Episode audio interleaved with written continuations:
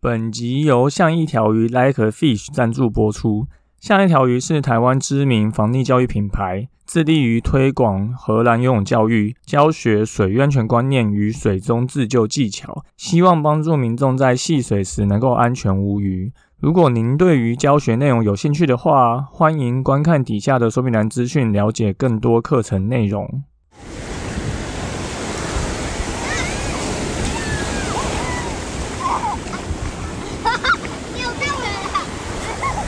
现在时间下午五点钟，海水浴场关闭，请尽速从水里上来，谢谢。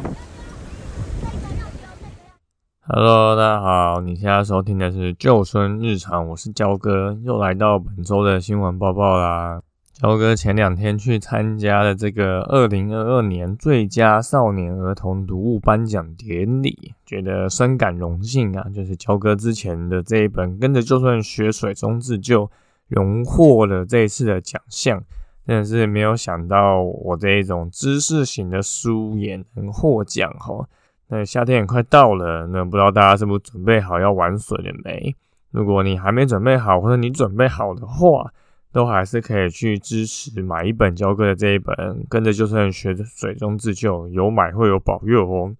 而且最近我们也看到一篇关于。我的孩子为什么会比较怕水的文章？他从不同的角度去分析了小朋友之所以怕怕水的原因。这个可能也是跟大家之后去玩水会不会比较安全有关。因为如果你怕水，你什么都没有学，你相关的一些跟水的亲水啊、接触啊、自救技巧都不理解的话，那你自然可能就会比较容易发生意外。所以这篇文章也非常不错，那都会把这个链接放在底下说明栏。如果大家有兴趣的话，就可以再点击来看一下哦。好，本周一样三件事情跟大家说。第一个是现行救生员受证制度的实物探讨哈。刚刚讲到天气也变热了嘛，所以救生员的需求其实也增高。不过根据永成的业者描述，近几年要找救生员变成相当的困难，除了因为疫情让投入的人变少以外。那新的检定也让近几年通过的考试的人其实又下降了非常多哈，所以进水与开放水域救生员两证合一合不合理呢？这是什么意思呢？就是以前救生员其实是有分进水跟开放，就是在规定的情形下，你会有两个不同的证会需要考。那进水的用词可能就包含饭店啊、社区、运动中心、学校这些。那开放性水域可能就包含了海水浴场啊，或是刚刚提到的这些除了游泳池以外的一些开放水域的相关地点。那焦哥自己是水协第两千零六期的救生员毕业生哦，那也是开放水域的救生员的训练。那其实里面以前不管是呃静态泳池或是开放泳池，都包含了一些溪边跟海边的受训。不过，因为一百零八年开始，体育署将这两个证合并了哦，所以现在其实就没有分静态跟开放水域，而且受训场地其实都在泳池，所以就可能会发生泳池受训的救生员可以去有一个开放水域的一个救生资格。那这两个地区其实会需要的环境的了解是相差非常大的。以静态水域最常见的这个游泳池来讲，其实你最重要会需要会的是水质控管与机房的操作，因为游泳池其实不太常发生意外，因为台湾的游泳池其实都蛮浅的，所以对于救生员的体力呀、用能力要求这些其实都不是太高。但开放水域呢就差很多，因为开放水域西边海边其实变化非常大。而且溺水意外发生的频率高，所以对于溺者的一些判断，然后用能力救援的一些掌握，甚至是 IRB 啊这些橡皮艇或者是水上摩托车器器材的一些操作，可能都还更相对的相当重要。所以因为这样子的状况，所以现在这个制度变成是这样子，其实是焦哥一直有点不是很难理解的地方。那除了这件事情以外，当然其实还是有其他。教哥觉得可以再去一些调整跟改进的地方哦，那你有把它写成一篇完整的分析文章。对，如果你对于现行的救生员考证制度有一些想法，或者想要更理解这个产业的话，那欢迎大家去底下说明栏点选这一篇文章来看哦。好，第二个新闻是渔船出海获报有溺水者，赶紧救援，船长意外救起儿子啊！这个是发生在一个非常神奇的一个呃地方的一个事件哦。这个是昌盛号这个渔船的船长接受访问说，他当时听到渔业电台通报啊。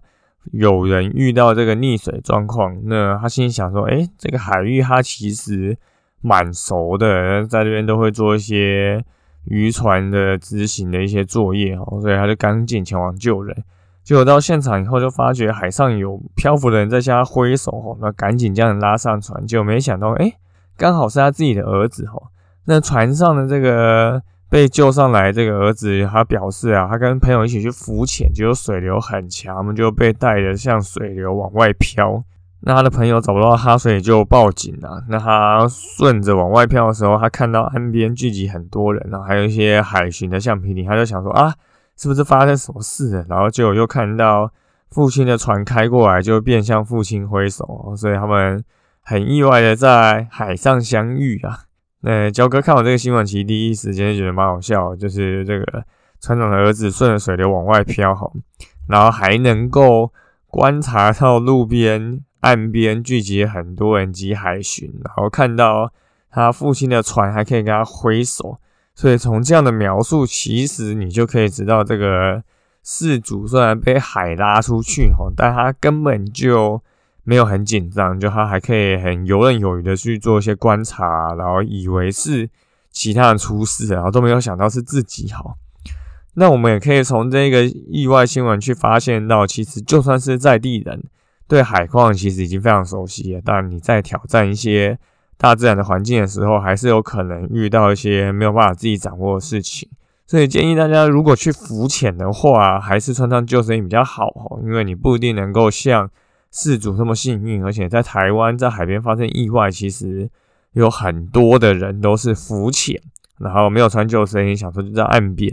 结果看一看就不小心随着海流或离岸流飘出去，哈，所以这其实是非常大众常发生的意外。那建议大家浮潜还是穿上救生衣，真的还是会比较安全一点好，那最后一件事是一个资讯的分享，哦，是关于离岸流与疯狗浪的成因。这个是由台湾海洋教育中心来做一个防灾科普的一个宣导吼，那它里面其实有请了一些专家学者来撰写文章，还有制作动画跟短片，以及以图文非常就是好看的一个设计吼，给大家看看离岸流跟疯狗浪到底是怎么形成的，跟一些它形成的原因跟如何避开这些状况。那其实里面的资料相当丰富，那焦哥稍微截取一下里面的一些重点念给大家听哈。第一个就是离岸流，那根据巴西跟美国的资料研究显示，其实八成的海滩溺水意外都是离岸流造成的。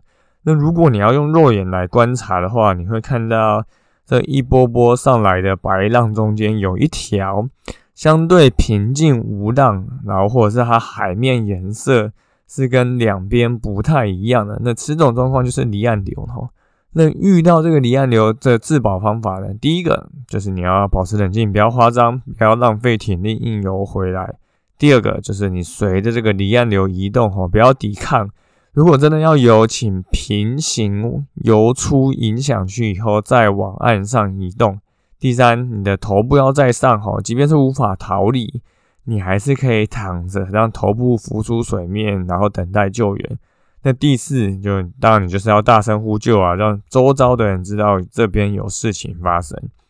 好，那风狗浪呢？风狗浪是什么？它就是在海岸礁石跟防波堤的旁边，可能会遇到一个浪很大，然后突然打上岸，然后把人卷下水。那这些浪其实是非常难以预测的，就像疯狗一样，所以被大家称为疯狗浪吼。